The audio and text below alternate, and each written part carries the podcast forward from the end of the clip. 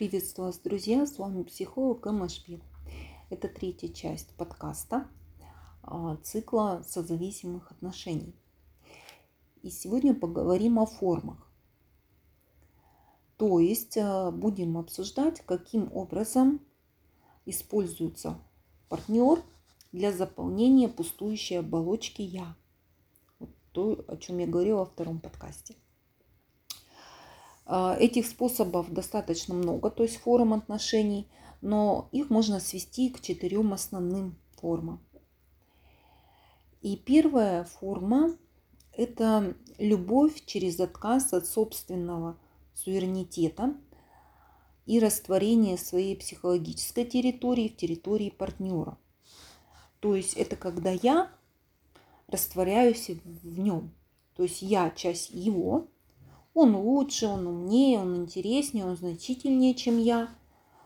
Это счастье, что он позволил быть частью него. Такой диалог, да?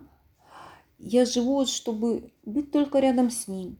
Я существую для того, чтобы выполнять его желания. Он моя жизнь. Без него я никто. Без него меня нет. Вот такой бы внутренний диалог мог сказать такой человек. То есть он отказывается от своего суверенитета, он начинает жить интересами другого человека, партнера. Все его взгляды, вкусы, смыслы, систему ценностей, все он берет и усваивает без критики и осмысления. Это может, э, э, вот такой создается кумир, божок.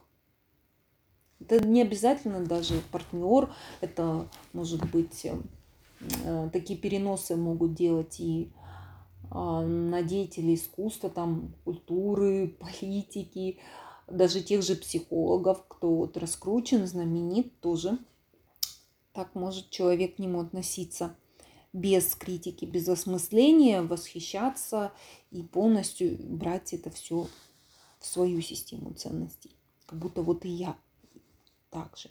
Меня нет, но вот он, и я им себя наполню. И здесь получается, партнер играет роль родителя. Э, и вот его отношением э, заполняется вот эта пустующая оболочка. А тирания собственного сверхя, оно отступает перед образом вот этого внутреннего контролера, партнера – и ответственность за свою жизнь полностью передается этому другому. И вместе с этим человек отказывается от своих желаний, от своих целей, стремлений. И партнер, как бы такой, как материнская утроба, используется как среда питания. И в этой среде питания все есть, все необходимое, которое способствует выживанию. Вторая форма – это любовь через поглощение психологической территории, территории партнера, через лишение его суверенитета. То есть это вот как бы диалог второго партнера, если можно так выразиться. А, там диалог такой, ой, да он, да, без меня не может жить, он без меня не сможет справиться с проблемами. Я сильнее, я умнее, активнее, я лучше, я вообще быстрее, первее и так далее. Я знаю, как надо, я для него живу, я живу, чтобы у него было все хорошо. То есть э, здесь роль родителя играет уже сам человек, который ищет любви, ищет заполнения, но он только не ту первую часть, что у кого-то берет, он как бы сам начинает давать себя и сам заполнять собою другого человека – а, и здесь э, у него образ, конечно, складывается, что давать. Вот какие он впитал представления о любви и заботе, пусть они даже несовместимые между собой, то я и буду э, вот этим и буду заполнять другого человека. А то он без меня вообще никак не сможет. И здесь э, получается, поведение такого человека управляется его собственным вот этим сверхя с помощью долженствований. Э, и вот должен, должен, должен. И э, вот эти долженствования удовлетворяются только в том случае, когда роль вот этого контролирующего опекуна выполняется им идеально. Тогда да. И ответственность здесь за жизнь партнера полностью принимается на себя. А, собственные цели, желания, смыслы, смыслы, устремления, они начинают эм, осознаваться только через призму полезности для партнера. Партнера контролируют, руководят. Вот как будто это как бы ребенок такой, который вообще сам ничего не может и не справится. А, любая самостоятельность вот этого партнера ребенка, тире ребенка, она сильно опасна, потому что может разрушить вот это сооруженное я, которое я пытаюсь заполнить. И поэтому нужно всем своим поведением оправдывать необходимость вот этого контроля, необходимость воспитания, заботы, и чтобы был вот этот, исполнялась роль опекаемого ребенка. Идеально причем. Вот часто мы видим таких родителей, мам. А третья форма любви – это уже больше про отношения мужчины и женщины, как правило – это любовь через э, абсолютное владение и разрушение психологической территории объекта любви. То есть это так называемые абьюзивные отношения. Это когда один считает, что он абсолютен, а партнер ничтожен. То есть я такой властелин, а он раб. Он э, мне должен абсолютно подчиняться а я должен быть уверен, что смогу сделать с этим человеком все, что угодно. То есть такая полная власть, и власть эта полная, она над вещью. Он моя вещь. Вот такой здесь диалог как бы ведется внутренним я. И здесь а, как бы две формы действий. То есть а, человек, ну как бы два варианта развития действий такого человека, который считает, что внутренне считает неосознанно, ну и часто очень осознанно, кстати. Первый вариант, где он желает наполнить вот это собственное «я», он это желание проецирует на партнера, и вместо того, чтобы стремиться восполнить собственную пустоту, он начинает заполнять партнера собственными представлениями о своем идеальном «я». Но структура я партнера, она уже занята. Значит, ее надо разрушить, опустошить, чтобы на этом месте туда вставить вот это идеальное я, то есть мое представление. И вот тогда партнер, да, вот тогда он будет достоин любви моей, властелина колец. То есть, э, как правило, это делается очень жестко, очень жестоко или из-под так манипулятивно, так неявно, так как бы с благими намерениями. А, я вот такой весь мудрый, я знаю, что такое любовь, как это любить, и я вот сейчас тебя, что называется, научу. И вот это э, способ, он э, появляется, здесь любовь выражается как бы через поглощение, то есть партнер может не только поглощаться, но и даже разрушаться полностью причем. И второй способ, э, вариант такой действий, это когда человек уже становится, то есть он много потратил энергии, чтобы свое представление об идеальном я сделать из этого другого человека, он уже не способен становится на это, не наполнить ни собственное я, ни, ни даже там какие-то попытки произвести, чтобы создать свое идеальное я в партнере, все, он становится способным только разрушать. То есть делать то, что с ним, по сути, когда-то делали. И разрушая, он начинает испытывать удовлетворение, э, поскольку вот эта разрушенная личность партнера, она свидетельствует о том, что во-первых, он такой не единственный, то есть он понимает, что я тут не один такой разрушенный, да, и я не один эти такие страдания пережил. А во-вторых, что я имею власть, а значит, все могу контролировать окружающее. И в-третьих, тут разрушая партнера и при этом его удерживая около себя, а, идет такое как бы самоудовлетворение, э, представление, ну такое самоутверждение за счет другое, другого. То есть человек начинает думать о себе, как, как будто он такой сильный, самостоятельный, такой шикарный просто. Очень значимый человек, а, потому что вот его второй партнер, он его слушает, слушается, он ему демонстрирует покорность, любовь, а у нас еще это все может подпитываться а, всякими тренингами и прочими штуками, как быть правильной женой.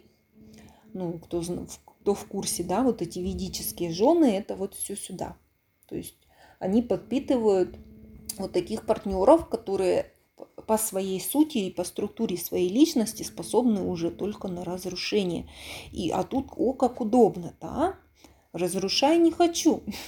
Такую женщину, которая прошла вот эту мясорубку. И вот это карающее сверхя, оно очень агрессивно, слишком агрессивно.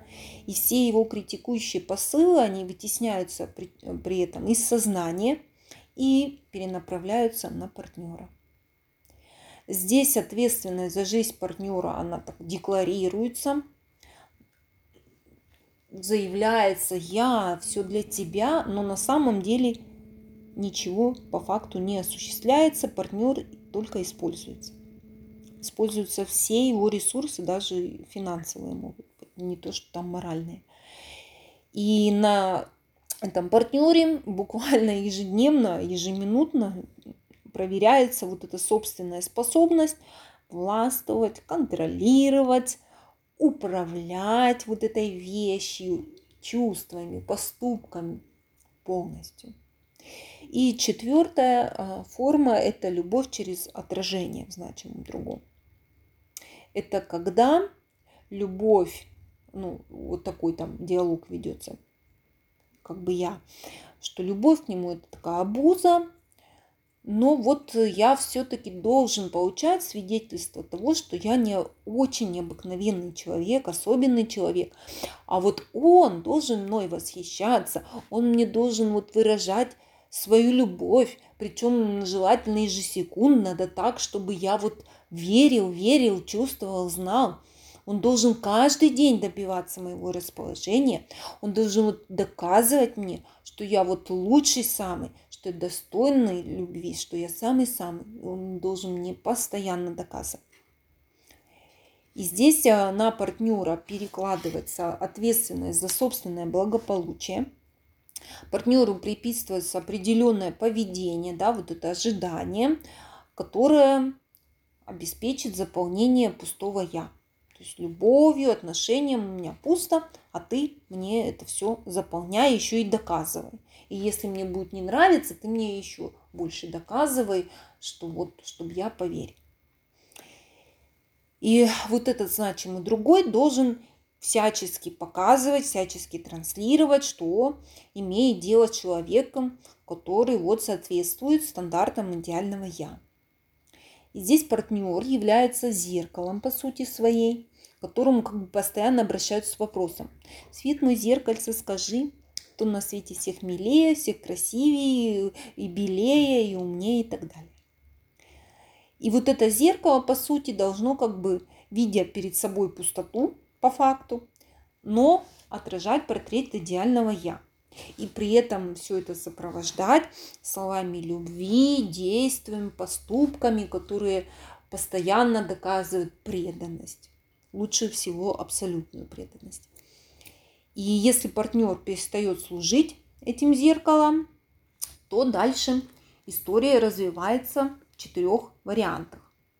Первый вариант это а, партнер, который, ну, он более-менее, так скажем, здоровый, он перестает вести себя, ну или там конфетно-букетный период закончился, влюбленность какая-то такая первая прошла, то есть партнер э, перестает себя вести в соответствии вот с этими ожиданиями, он не сообщает этому жаждущему любви о его превосходстве, там, о его такой глубине, о его многогранности, о его сверх там, и прочее.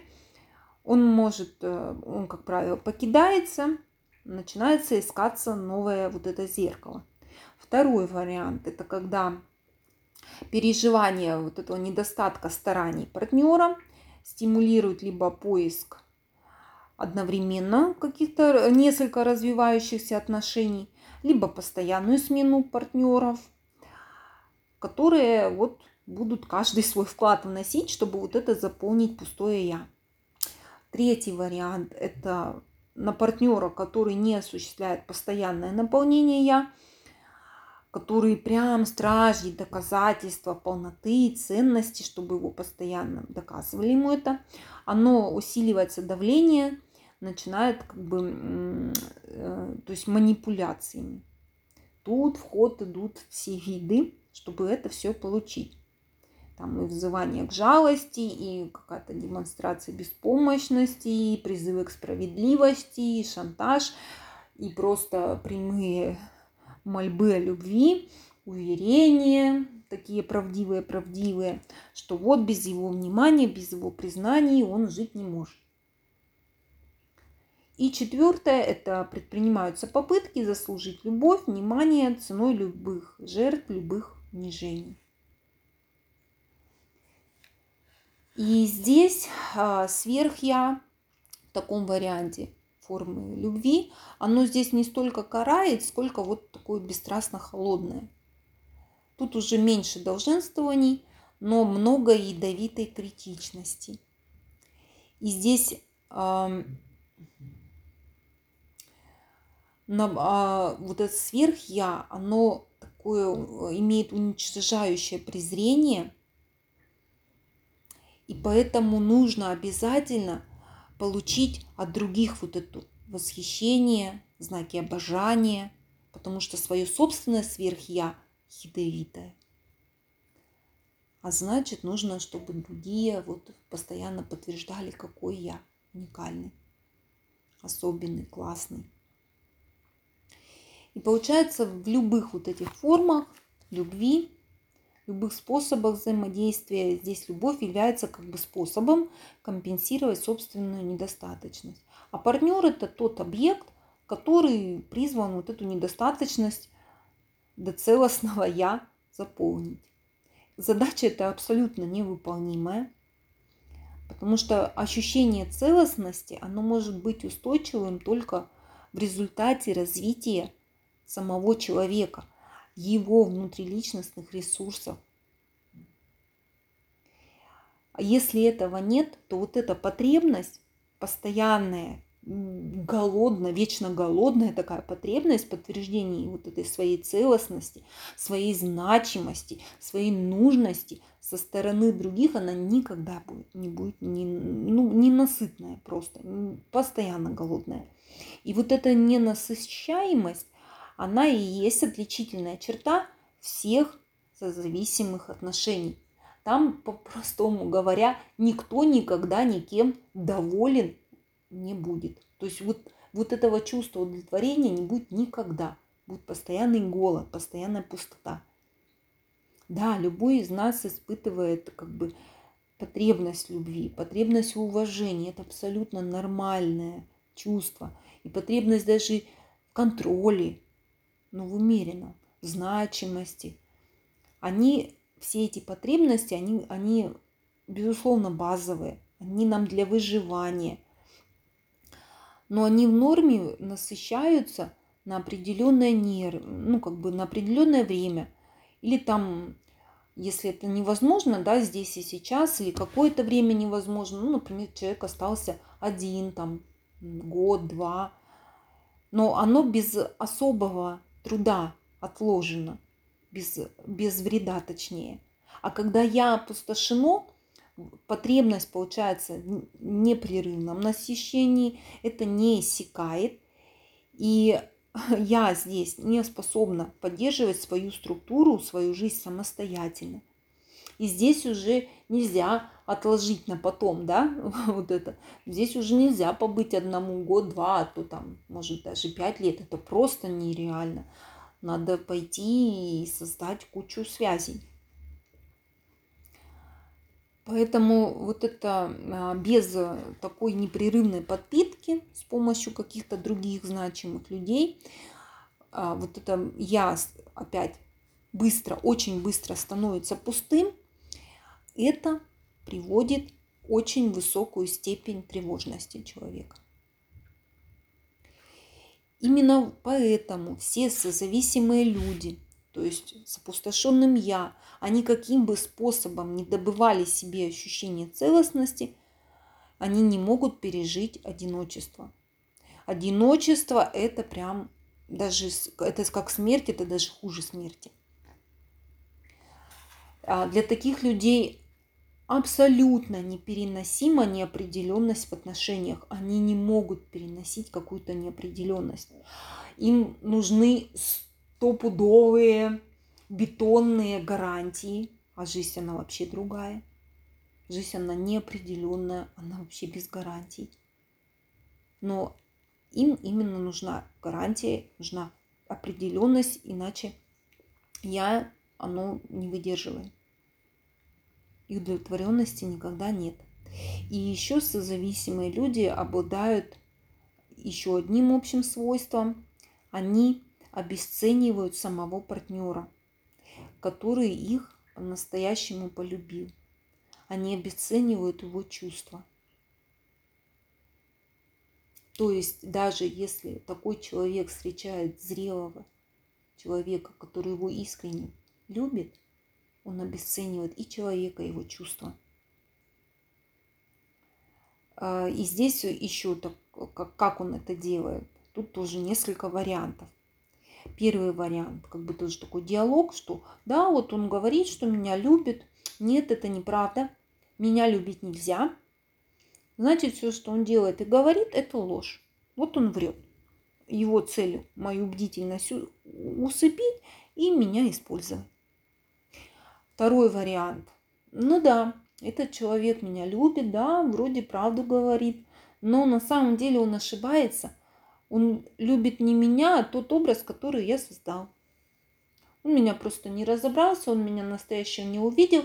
Если бы он знал, какая, какой я на самом деле, все, он от меня отвернется, он меня разлюбит, он меня возненавидит и бросит.